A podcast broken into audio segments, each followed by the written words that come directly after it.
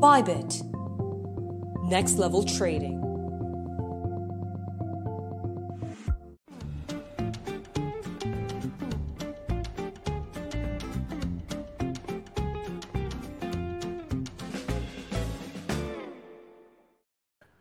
É isso aí, galera. Bem-vindos mais uma vez aqui ao debate descentralizado, sempre aos domingos, às 20 horas, trazendo para vocês informações rápidas, dinâmicas e inteligentes.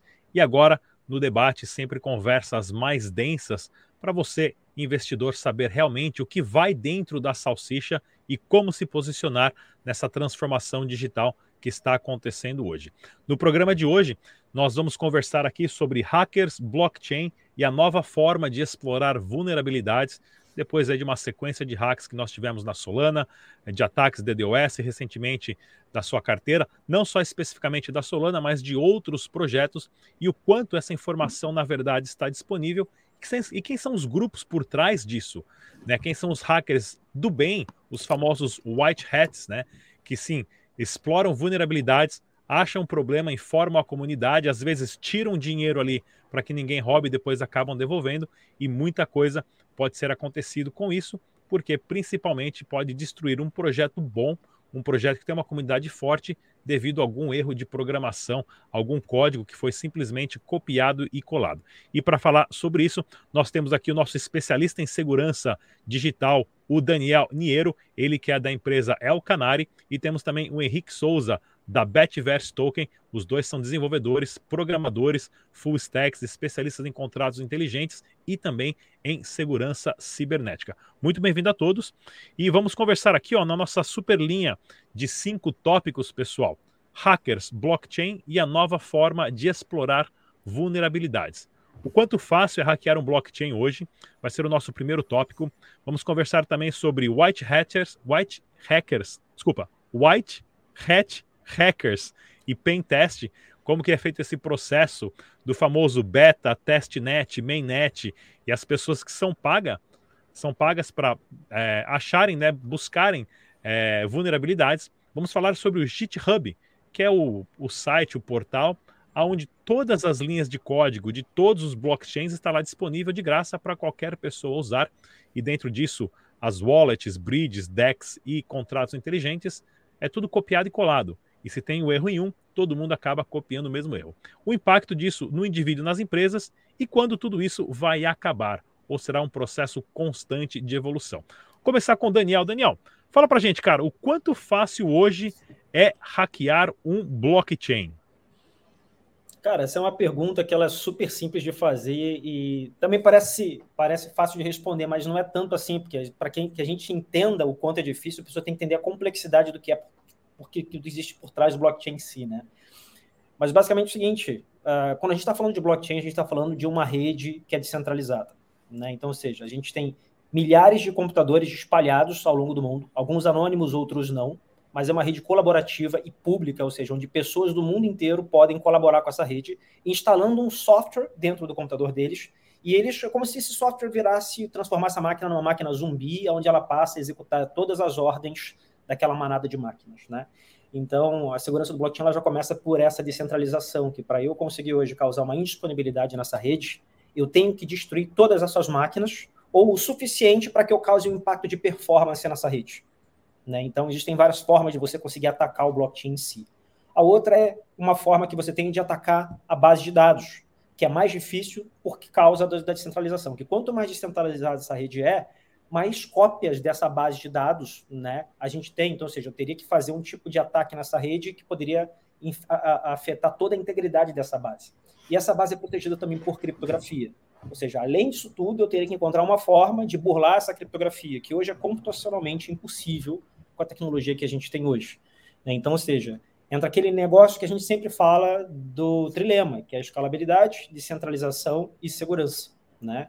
Eu não posso ter os três ao mesmo tempo. Quer dizer, até pouco tempo, tempo atrás, sempre foi questionado. Tem gente que fala que já foi resolvido isso, mas também você vê que na prática até hoje não é bem assim. O Andréas, o Andréas Antonopoulos é o cara que sempre falou desse trilema muito bem, né? Exato. ele sempre citava, é uma das coisas, é um dos conceitos principais que a gente entra na hora de entender arquitetura, né? Porque hoje tem muita gente que fala sobre blockchain, mas não é um time técnico, isso não é uma crítica.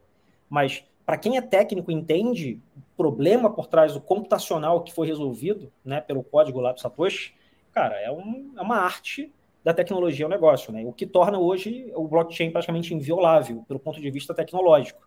Mas existem roubos, existem fraudes, existem, mas isso é um problema não do blockchain em si, mas ou das pessoas como usuários, né? Ou das tecnologias que estão sendo conectadas dentro daquele blockchain em si. Mas a estrutura, a infraestrutura é praticamente inviolável, dependendo da arquitetura. Excelente. Henrique, diga lá. Mas eu concordo com tudo que o Daniel falou. É... O que eu acho é que o crescimento de altcoins ele se tornou é, uma coisa exponencial e nem todas as altcoins ela tem infraestrutura suficiente para proteger a própria blockchain, né? Então, por exemplo, para blockchains com proof of work, tem altcoins que não tem máquina suficiente para garantir assim, a, o ataque 51, que é quando 51% toma conta de toda a rede. Então, o que eu vivi e o que eu já vi, empresas sérias, altcoins sérias, que para mim todas as altcoins são startups, elas muitas vezes quando não tem essa capacidade, elas contratam como Nice Hash, então você contrata a capacidade de mineração para que ninguém nunca tome conta da sua rede. Mas para essas menores ou para algumas que já não tão, são tão sérias assim, eles acabam sofrendo esse tipo de hack. Então, assim, isso, essa é uma forma de hackear o Proof of, o proof of Work. Mas para moedas com taxas altas, como Ethereum, ou até mesmo com grandes e grandes é, mineradores como Bitcoin, é, como o Daniel disse, é, é praticamente violável o que vai acontecer para blockchain, eu acho que não é relacionado exatamente ao blockchain, mas aos smart contracts, que são simplesmente softwares é, populados na, na rede. Mas se, se o altcoin, se a, se a moeda for séria, eu acho bem difícil de, de violar o blockchain em si. Excelente, pessoal. E nessa nota nós temos aqui o famoso white hat, né, que é o chapéu branco, que são os hackers que descobrem vulnerabilidades tanto em contrato inteligente, em, em bridge, né, a famosa ponte, em linhas de código. Alguns deles acabam retirando as moedas para que nenhuma outra pessoa possa roubar primeiro. Eles avisam o projeto, avisam a comunidade, falam: ó, as moedas estão em minha posse, se agilizem aí, manda uma carteira segura, eu devolvo e cobro tanto. Né, que o pessoal cobra por ter feito isso, inclusive, porque é um, é um tipo é um tipo de trabalho novo. E nós temos também a parte aí dos, das etapas, né? Que as startups, como o Henrique mencionou bem, né? Qualquer token, qualquer altcoin é uma startup. Você tem ali o modo beta, o modo testnet o modo mainnet, né? O quanto impor, importantes são essas fases e esses white hat, esses white hat hackers na rede. Começar com o Henrique. Cara, é... bem, partindo do princípio que todas as altcoins e tokens são startups, muitas delas não investem nessa segurança. É como eles copiam e colam o código de algum lugar ou vê um tutorial rápido na internet, no Stack Overflow, joga o código lá e seja o que Deus quiser, lança o token e, e é isso, cara. Ele lança e fala, cara, lancei meu token. Só que quando você está no hype do mercado, que é onde todo mundo compra qualquer coisa, NFT, não sei o que, não sei o que lá, pum, todo mundo vai comprar e ele não tem ideia de se, se, aquele código funciona ou não, não auditou, ninguém sabe o que está ali. É, Teve um caso que eu vi recente de um cara que conseguiu locar as próprias moedas. Eu não sei qual foi a moeda mesmo. Mas eu sei que tinha um IF lá que ele locou milhões. Acho que foi do ER, ER Finance, não, Mandioca Finance, lá, uma coisa assim, é, o IEM. Uma coisa assim, mas eu sei que o programador ele conseguiu locar tudo. O, o próprio cara trancou as moedas numa carteira. Ele dentro de casa, esqueceu a chave. Prova que os smart contracts são seguros quando são bem é, Isso é verdade. Você, cara, você é tão ruim que eu vou te proteger de você mesmo. Deixa as moedinhas comigo aqui. Né? É aquele desenho, que nem o desenho lá do, do, do pica-pau, né? O cara tranca o cara no calabouço, ele mesmo engole a chave e tá lá dentro, né? Exatamente. Então, é, cara, boa cena lembrada. Cara, e é verdade. Então, pensando nisso, cara, tem muita gente boa no mercado. Os White, os white Hats, eles fazem um trabalho excelente. É, de, de verificar isso. Né? Às vezes você coloca uma pessoa só para olhar, o teu time é até capaz, ele é muito bem capacitado, mas o cara está olhando aquele código há tanto tempo, já escreveu o teste, já retestou, que ele não pega alguns, algumas vulnerabilidades ou alguns ifzinhos, que às vezes um menor ou igual, alguma coisa muito pequena, cara. Se você está 24 horas olhando para aquele código, às vezes você não vê, mas aí um outro programador chega do lado e fala, cara, o que, que é isso? Você acorda para a vida. Isso é normal no mundo da programação, tá? Então, investir na segurança do projeto, cara, é a primeira coisa que qualquer qualquer qualquer token, qualquer empresa deveria fazer. E a primeira coisa antes de comprar um token é ver quem certificou aquele token. Quantas empresas, qual foi o resultado da auditoria? Porque mesmo auditando, tem empresa que não corrige. E, e a maioria delas está lá, assim, ó, tá lá a vulnerabilidade, vai dar problema. O cara fala: não, não, não, isso é, não é tanto, pronto. Aí o hacker, o que, que ele faz? Alguns vão lá, já aconteceu alguns casos desse que o cara sequestrou as moedas e falou: ó, devolvo quando você corrigir. Aí provou, saiu na mídia, tudo, cara, tá bom, agora devolvo. Tipo, foi, mais, foi exatamente isso. E os caras querem construir a própria fama, né? Tem muito hacker que quer ser privilegiado e falar: eu arrumei o erro, tá aqui quer ficar famoso aí fazendo uma mídia primeiro e fala, devolvi cobrando 10%, porque aí é. pessoas e outras empresas vão atrás desse cara para contratar esse cara, né? É um novo modelo de você se mostrar fortão lá, né? Fazer o famoso flex, falar, ó, eu sou bom, hackeei, devolvi, quem quiser me contratar, só mandar um e-mail aqui que eu cobro tanto. Exatamente, cara. Então, e tem hacker se aposentando, cara, fazendo isso. Ele acha um erro só no lugar certo, acabou. Ele não precisa trabalhar nunca mais na vida dele, porque tem muitos, muitas empresas pagando milhões mesmo para qualquer vulnerabilidade. As sérias eles realmente pagam. Daniel, diga lá, Daniel. Não, é, é, é, bem o que ele comentou ali, né, cara? A gente não pode achar. É muito comum as pessoas, ou empresários, ou o pessoal da ramo de negócio, que fala, cara, vou montar um projeto, mas preciso, eu preciso codar. E aí, obviamente, ele vai terceirizar esse trabalho porque ele não sabe fazer. E é muito comum que as pessoas que não sejam da área de tecnologia, não trabalhem ativamente nisso, pensem que um programador é um especialista em segurança. Nada contra programadores, mas a gente não pode confundir e achar que porque o cara é um bom programador, ele também entende bem de segurança. Né? Ou seja, tanto, é igual a área médica. Tem um cara para o dente, um cara para o corpo, um cara para o coração. Existem especialidades. Óbvio, você pode ter um profissional que é muito capacitado na área de desenvolvimento, na área de segurança, sim, mas você tem que entender que ele tem que acordar para fazer isso. Encontrar essa pessoa no mercado hoje é difícil. Hoje ela está ganhando muito bem, para você comprar o passe dela vai custar mais caro ainda.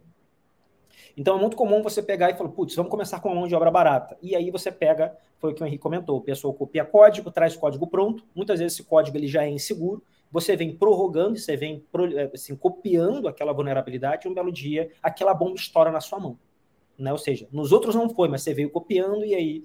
Então a gente não pode confundir uma coisa com outra. Então, assim como ele comentou, os programadores ao longo do tempo eles vão acostumando com o que eles estão fazendo. Então, o que, que acontece? Dentro do desenvolvimento ou qualquer outra atividade, por uma questão de segurança, deve haver segregação de função para evitar conflito de interesse. Ou seja, eu não posso auditar o próprio código que eu faço. É igual à justiça: quem prende não julga, quem julga não executa né? Porque senão o cara vai lá, te prende, ele te julga, ele te joga na cadeia. Não pode. Tem que ter um, os poderes ali. Então, quem faz o código tem que ser auditado por um terceiro que não tenha geralmente um envolvimento com aquela empresa. Porque senão o cara fala assim, pô, eu que estou codando isso aqui. Se eu falar que eu tenho esse bug, agora, cara, eu não vou tomar cerveja hoje ou eu vou ter que passar mais dois meses codando e eles não vão me pagar, porque o erro foi meu. O que, é que ele faz? Ele encobre o próprio erro, libera aquilo para a produção, fala, putz, não pode. Então tem que ter um terceiro para olhar aquele código. E aí entra justamente os pentesters, essas empresas que, que é, no papel de terceiros, sem envolvimento, elas vendem um serviço de, ah, cara, eu vou tentar entrar na sua casa para testar a segurança que o seu time colocou. E aí elas cobram por esse tipo de serviço ali, né? Bem interessante. Isso me lembrou, deve ter separado aqui aquela foto dos caras testando o colete à prova de bala lá no, no início do século, né? O cara com a chapinha de metal dando tiro na, na pessoa de verdade mesmo, para ver se funciona. E se não funcionar, meu camarada, o cara Morreu. morre ali na hora, né? morre ali na hora. Mas nessa, nessa linha de raciocínio, pessoal, vamos aqui para o nosso terceiro tópico, que é o GitHub, o GitHub, várias Git. formas de falar que na verdade, para quem não conhece, é o, é o site, né, onde está o repositório de tudo que você possa imaginar de programação. Isso vem da mentalidade do open source, onde tudo que o, Bitcoin só funciona porque é 100% transparente, tudo que acontece no blockchain qualquer pessoa pode auditar, porque as linhas de códigos estão abertas, não é que nem a Coca-Cola que tem o segredo lá da fórmula da Coca-Cola trancado a sete chaves e ninguém pode copiar ou alterar. No open source é o completo oposto disso o segredo está aberto, é para todo mundo copiar, alterar, melhorar e tudo mais. Então é muito simples você entrar no GitHub hoje, você abaixa ali é, os repositórios de uma wallet e você copia e cola, muda o logotipo, muda a cor e você lança a sua própria wallet, a sua própria bridge de, de integração entre um blockchain e outro, a sua própria DEX naquele, naquele blockchain específico, ou no caso, por exemplo, da TorChain, que é de, de, de, tokens nativos, que são várias integrações de blockchains lá no SDK da Cosmos, é, ou de um contrato inteligente, e simplesmente voltamos ao que hoje, os, hoje, nos últimos 15 anos, os universitários e os estudantes usam como ferramenta para passar de ano. Copia, cola e manda para o professor da nota. Né? O quanto isso está sendo perigoso, porque a maioria das vulnerabilidades vem do pessoal copiar e colar linhas de códigos prontas não saber o que está fazendo, empurra com a barriga, e aí a gente tem aí hack da Solana de carteira, Axie Infinity, é, me ajuda a citar outros nomes aí que tivemos recentemente, aí, que foram tantos, né? Que a gente fica nesse meio. Então, como é que vocês veem essa visão do GitHub ter tudo lá pronto, porém, cada um copia e cola e faz o que quer? Começar com o Henrique. Cara, eu vejo como é uma faca de dois gumes, né? Ela te dá um poder mas também te poda pela raiz. O que acontece é que, por exemplo, no mundo do blockchain, ele usa muito Web3, usa muito JavaScript, muitos repositórios de repositórios de dependências de dependências, de muitas dependências. Quando você baixa um repositório desse, às vezes você tem uma, múltiplas dependências em uma hierarquia muito grande. E às vezes um, uma, uma dessas dependências está completamente desatualizada já está com os métodos tudo avisando quando você compila, dizendo que está deprecated. E o, o, programador que copiou isso, cara, ele não sabe nem o que significa o que é deprecated. É, é verdade. É, Deixar o cara volta lá e o código. Ele comenta, é verdade. Ou retira o, o warning, tá ligado? Que é para ficar ah, bonitinho na hora que ele compilar. É. Só que esse deprecated, às vezes, é uma brecha que o cara entra e leva tudo. Então, assim, essas bibliotecas, principalmente de wallet, você baixa, você baixa toda a criptografia dela, tipo Bitcoin.js, por exemplo, você quer criar uma carteira no, no Bitcoin, é fácil, você baixa Bitcoin.js, o Ethers.js, pronto, você baixou aquilo, está na sua máquina, agora você só precisa saber qual é o conceito de fazer uma transação. Só que dependendo da versão que você tá, se for um código de fork, de fork, de fork, e aí se aplica muito para as altcoins. Porque altcoin faz muito fork. E às vezes o fork do cara é de três anos atrás. Só que a, a vulnerabilidade era lá de três anos. E o fork dele, tá, naquele repositório, está até atualizado. Mas e o do main repositório? O cara já mudou tudo porque estava com problema. E esses repositórios não fazem isso. Então, às vezes, o programador ele não tem a noção de que esses forks são perigosos. Ele tem que fazer merge com, com o, a, a branch principal ou vai dar problema. Isso é fato, porque vai ter é, como o, o, hacker, o black hacker, ele vai, ele tem acesso ao código. É diferente de fazer um pen test no escuro, que você tem que achar a vulnerabilidade. Quando você tem o open source, você lê o código, você acha o erro. Então, ah, tá aqui, linha 52 é diferente, entendeu? De você entrar no escuro e falar, não, eu tenho que achar alguma vulnerabilidade. Não, você já sabe, você sabe a casa, você tem a foto de todos os cômodos, você sabe qual é a janela que o cara não tranca. E é isso que acontece no GitHub. Ao mesmo tempo, te dá a liberdade de criar o que você quiser e proteger e fazer até melhor. Daniel. É, isso é um bom ponto, porque é o seguinte, eu, cara, eu já sou aquele cara mais mais polêmico, tá? Eu sou a favor de ter tudo no GitHub, todo mundo poder copiar, o cara que entende, o cara que não entende, eu sou a favor da natureza agir, porque isso vai melhorar o mercado. Então, quando o pessoal fala assim, nossa, hackearam o ambiente tal, hackearam a wallet tal, fala assim, ó, bem feito. tá certo, tá. Projeto ruim tem que morrer. Projeto ruim tem que morrer, a natureza agindo, Darwin tá agindo. Hum. Né? O pessoal fica tentando controlar, cara, E assim, o open source tem as suas vantagens já há muito tempo, que é, que é o famoso conceito do many eyes, ou seja, são vários olhos olhando para o mesmo lugar e identificando problemas. Mas também tem um lado ruim. Por quê? Porque para melhorar esse conteúdo, você precisa da boa vontade de pessoas que estão trabalhando naquilo, que não estão com preguiça, não tem mais nada para fazer, e falar, vou pegar esse código aqui, vou dar um, vou copiar esse negócio, vou fazer um, né, um, vou fazer um fork aqui e vou melhorar esse conteúdo. E aí, não necessariamente quem faz isso está melhorando, pode estar piorando também. A chamada pioria, né? É, então, assim, eu sou a favor desse ambiente aí, onde a gente tenha tudo compartilhado ali. Mas tem esses problemas que o Henrique comentou, né? Ou seja, quem está fazendo essa cópia, às vezes, está utilizando o GitHub para poder aprender. E aí, ou seja, qualquer pessoa. O GitHub ele não tem uma carteira de habilitação para você usar. Ó, você tem que ser usuário avançado para conseguir codar aqui dentro, dar commit, fazer fork. Não. Eu posso chegar ali agora, começar a ler um tutorial no YouTube e começar a cagar código lá dentro. Isso é um perigo porque a, maior, a quantidade de pessoas que não sabem mexer é muito maior do que a quantidade de pessoas que sabem. E aí tem muitas tentativas ali, cara. Isso aí vai proliferando problemas para frente. O problema é que tem muita gente que está utilizando esse código e colocando produtos, como a gente conhece, com muito dinheiro dentro, colocando serviço em cima disso, que, cara, pode prejudicar muita gente do lado de fora. Pessoas que são bem intencionadas, mas, cara, não é brincadeira de criança. Você vê quantos milhões estão sendo perdidos aí. Tem gente que nunca mais vai resgatar o dinheiro. Esse é o grande problema. Pois é, é, é, complicado mesmo e já cai exatamente no nosso próximo tópico aqui: indivíduo e empresas. Nós vimos aí é, desenvolvedores que cometem um erro, perdem o próprio dinheiro, perdem o dinheiro de milhões de pessoas que acreditaram no projeto, que teve hype.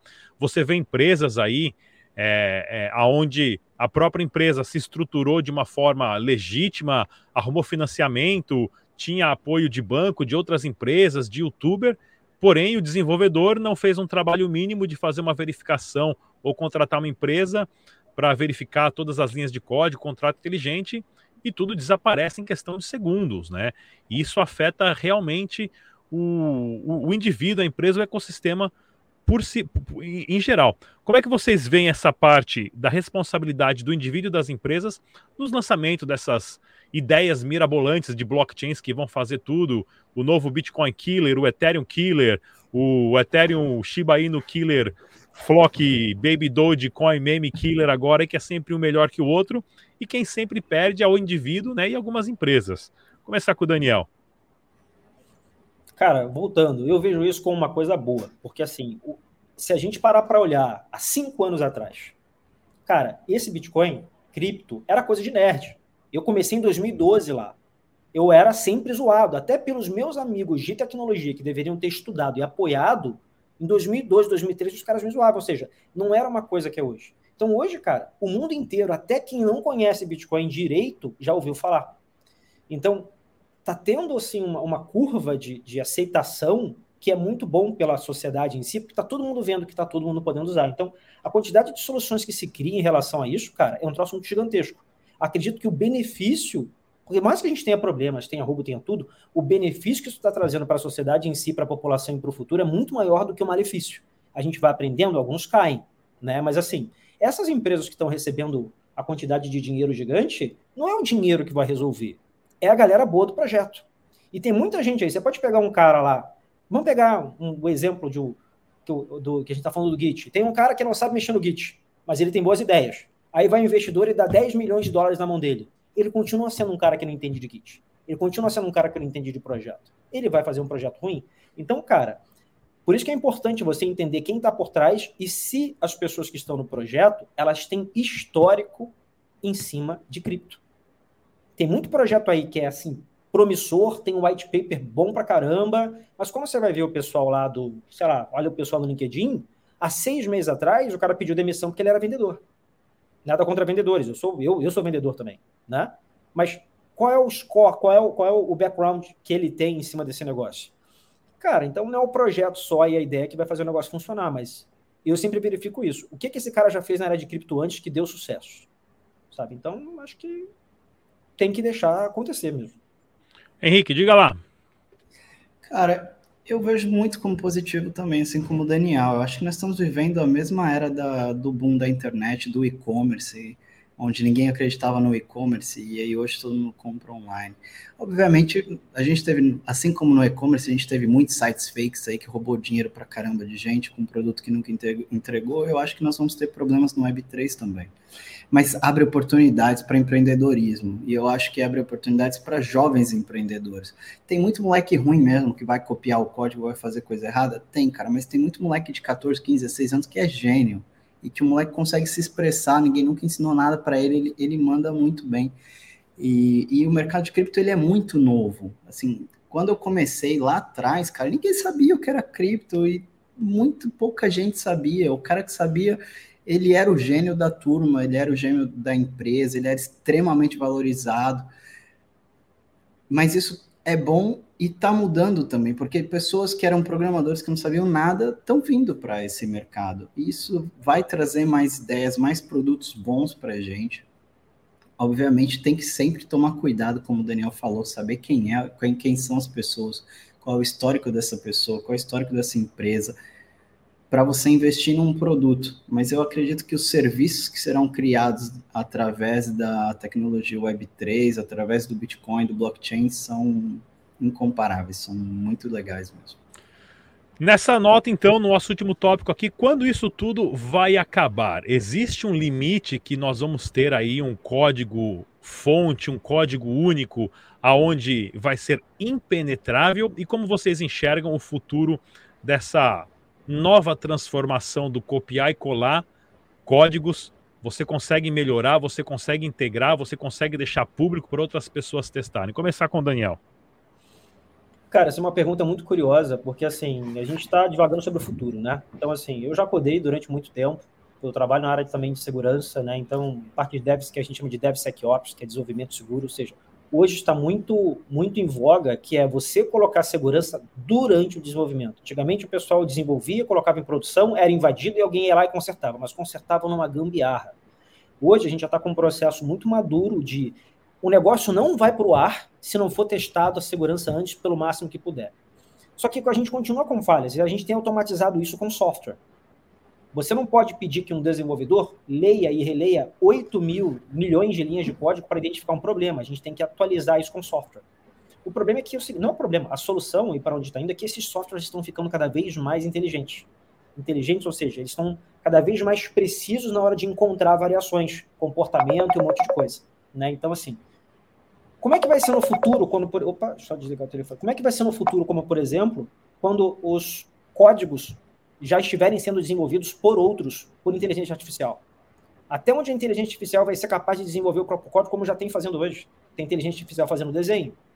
Já tem inteligência artificial codando e corrigindo o próprio código.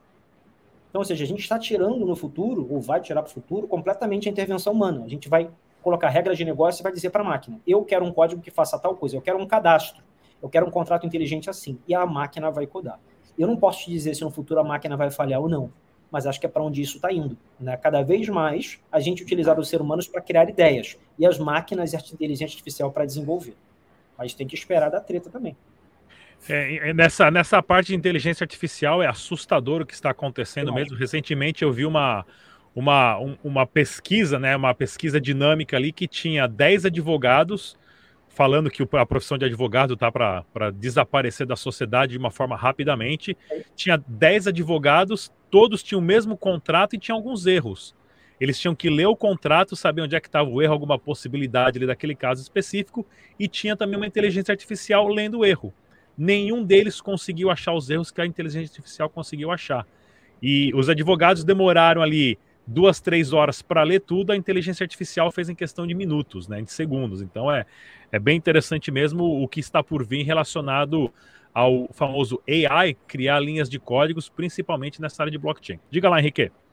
Cara, só continuando o teu exemplo dos advogados, se eu não me engano, já existem alguns países que utilizam software para casos leves, como infração de trânsito. Então, se você quer se defender, você tem lá esse inteligência artificial que você fala, cara, mas eu não fiz isso, tal hora, ele vai te dar os porquês, você se defende direto no chat. E aí o cara te dá a sentença na hora, tipo, não, não, não precisa pagar essa multa. Isso já existe, isso já está acontecendo. Eu não sei exatamente onde é, mas eu vi isso funcionando né, em algum lugar da internet. Agora, pensando quando isso vai acabar, esses problemas de hacking, nunca. Nunca vai acabar, cara. Sempre vai ter um cara que está desinformado. Essa é a realidade. A gente hoje aqui, eu acho que nós estamos muito informados, mas virando a esquina aqui, se eu perguntar para alguém sobre o que aconteceu na Solana, o cara não sabe. O que, é, o que é blockchain, o cara não sabe. É muito difícil hoje eu contratar programadores para blockchain. E a gente procura pra caramba, não consigo achar. Ou o cara fala que fez um smart contract, não sei o quê. Não vai acabar. Sempre vai ter o cara atrasado. Então, assim, pegando um paralelo com o mundo, de novo, de e-commerce, que eu lembro, ainda tem gente começando em e-commerce hoje. Então, isso faz 15 anos. Então, assim, isso nunca vai acabar. E eu concordo, sim, que eu acho que a inteligência artificial ela vai ser uma revolução industrial, né? Onde muita coisa era feita manual na montagem dos carros e hoje em dia as máquinas já fazem. Mas existe sim um cuidado humano, é necessário, eu acho que sempre vai existir um cuidado humano, tanto para codar quanto para revisar. Esse calor humano ele é necessário, seja para lei, por exemplo, que às vezes o software ele é ele é aquilo, cara, é sim ou não. Ele condena um cara que tinha um direito de defesa. E falta o humano para falar, não, não, peraí, não, não é bem assim. Essa intervenção, ela sempre vai existir. Eu acho que para qualquer área da nossa vida vai existir. O que eu acho positivo é que vai eliminar os despreparados. Isso é importante. Porque muita gente acha que, que sabe fazer, chega lá, não consegue fazer. Então, eu acho que a inteligência artificial, o, a tecnologia que está chegando, ela vai eliminar os despreparados. Obviamente vai ter o cara que vai ficar revoltado dizendo que as máquinas estão roubando o trabalho dele, mas é o cara que não levanta da cadeira e fica assistindo Netflix o dia inteiro, assistindo novela, não, nunca estudou, não, nunca leu um livro. É o chamado preguiçoso. Para gente que, que não é preguiçoso, que está ali trabalhando, estudando, se informando e, e aprendendo e errando, vai ter sempre, sempre vaga, sempre oportunidade. Sem dúvida nenhuma, pessoal, nós estamos passando na maior transformação do comportamento do indivíduo, aonde a tecnologia vai impactar como eu, você e todas as pessoas do planeta interagem, fazem negócios, criam tanto na parte artística quanto na parte de conteúdo digital, quanto na parte é, de negócios, empresas, serviços. Essa é uma parte da história que está acontecendo agora, porque da, da, história. Essa realidade que está acontecendo agora vai ser uma das partes mais importantes da história, porque esse é um ponto de mutação e transformação importantíssimo. A tecnologia blockchain está aqui para transformar todo o planeta e principalmente como os indivíduos vão se comportar com isso. E aqui no debate descentralizado, nós sempre trazemos os principais profissionais para trazer essa informação para você, investidor, e saber como se posicionar de uma forma inteligente para, claro, conseguir conquistar a sua liberdade e independência financeira. Queria agradecer aqui a presença do Daniel Nieri, ele que é da empresa de Cybersecurity, segurança cibernética El Canari, e também Henrique Souza, ele que é da Betverse Token, empresa agora também de blockchain games, focado em segurança e também inteligência artificial. Muito obrigado pela presença dos dois. Até a obrigado, próxima, pessoal. Tchau, tchau. Um abraço. Valeu, Valeu tchau. E como Valeu. sempre, pessoal, deixe suas perguntas, dúvidas, críticas, sugestões e temas para os próximos programas. Eu com a nossa equipe sempre observamos e respondemos os comentários e iniciamos sempre um aprendizado aqui juntamente com vocês, a nossa audiência. Mais uma vez, se inscreva no canal, ative o sininho e a gente se vê no próximo programa.